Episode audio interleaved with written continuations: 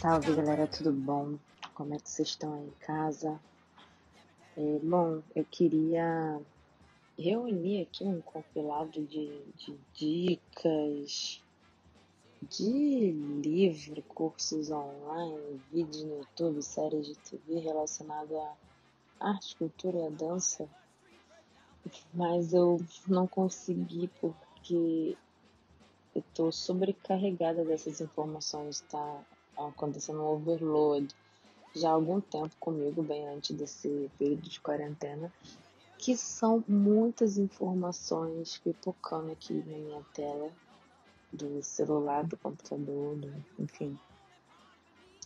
E eu resolvi vir aqui falar um caminho bem inverso, que o artista ele tá sempre preocupado em produzir algo. Na verdade, acho que o grande sonho de um, de um artista é que seu projeto social, ou que seu projeto pessoal o banque, né? Então, para um projeto pessoal é, crescer a ponto de te bancar, você precisa ter um projeto bom, você precisa ter um projeto à frente do tempo, um projeto de qualidade, um projeto, enfim, sem, sem lacunas, sem arestas, para que você consiga comercializar, para que você consiga vender, independente do nicho. Enfim, é o sonho de todo artista viver fazendo a sua própria arte. Mas para isso a gente precisa trabalhar. Trabalhar em produção. E esses dias eu estava viajando pelo, pela internet e, cara, eu me inscrevi em tanto curso, LCA, GPT Dance, e aí também tem o curso de fulano de tal, é, livros para ler que ainda não li. Cara, eu me inscrevi no curso de Harvard, que Harvard está liberando uns cursos online. Já tem um tempo já que tem cursos gratuitos. Então eu tinha um curso de agente cultural pela UERJ. Cara, muita coisa, muita coisa. E esses dias, é, agora com esse negócio do Instagram patrocinar, né? É, anúncios, e aí você clica ali e aquele link já te dava direto para a página de um formulário, já te leva direto para uma conversa de WhatsApp com alguém. Me inscrevi num curso de empreendedorismo digital aqui na Barra. Assinei a newsletter de um monte de gente interessante. Cara, muita coisa. E eu não fiz nada, assim. Então, o, o grande vilão né, de uma produtividade é realmente a distração.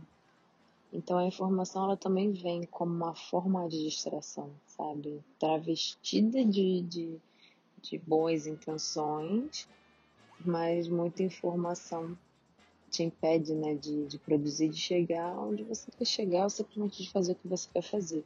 Eu estava lendo uma matéria né, nesse tema, overload, falando que tem coisas que te levam para essa sobrecarga uma delas é o hábito, se você tem o hábito de ficar lendo e querendo saber, ficar ouvindo coisas o tempo inteiro, se você tem o desejo de saber de tudo, você tem medo de ficar desinformado, se você tem medo de perder oportunidades, essas coisas acabam te levando para esse mar de muita informação que, juntando tudo, só vai te dar aí uma síndrome dessas da vida aí que tá na moda.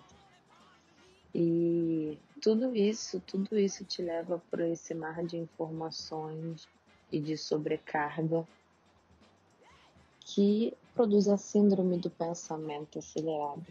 O psicólogo Augusto Curry fala muito sobre essa síndrome.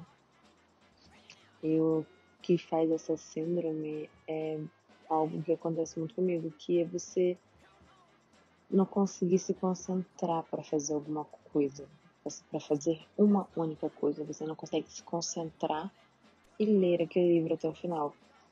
Você não consegue terminar uma tarefa sem interromper ela. Então isso gera muitos pensamentos, pensamentos inquietos no, córtex cerebral que te deixam acelerado. Eu sofro muito disso. Nessa quarentena não mudou, continuo sofrendo. No Instagram tem milhares de lives acontecendo. Eu entrei em umas 10 lives ao mesmo tempo, não consegui ficar em nenhuma live. Ela é aula de hip hop, é a outra aula de balé, aí a outra é um treino de breaking de uma galera, a outra é uma conversa. É... eu fiquei, mano, cara, eu tô. Eu tô afogada nesse mar de live do Instagram, cara. E tem um curso online também rolando no YouTube eu tô precisando de ajuda e o que eu lendo aqui nessa matéria sobre overload, eu ouvi uma coisa muito, muito importante. Nesse período, você quer terminar esse período como? Melhor? Em que sentido? Você quer terminar esse período com mais técnica, com suas bases limpas? Você quer terminar esse período com um certificado, um curso concluso? E escolhe dois ou três autores de livro para você ler. Escolhe duas ou três pessoas que, que trazem uma movimentação referente ao caminho que você quer treinar, evoluir. Uma vez eu li um livro muito bom e ele me ilustrou que é foco de uma forma bem clara, que é como se foco não fosse você olhar para uma coisa e ir para aquela coisa, mas foco era você subtrair. Ah, o título dessa parte do livro era Foco é igual a subtração. Então, a ação de focar é, é a ação de você retirar aquilo que está em volta do que você quer. Então, é como se eu tivesse que realmente agir para tirar aquelas coisas que me distraem daquilo onde eu quero chegar, daquilo do que eu quero conseguir. Eu acho que eu vejo muito isso que impede a nossa produção eficiente, que a gente já tem o hábito de nos inundarmos de coisas.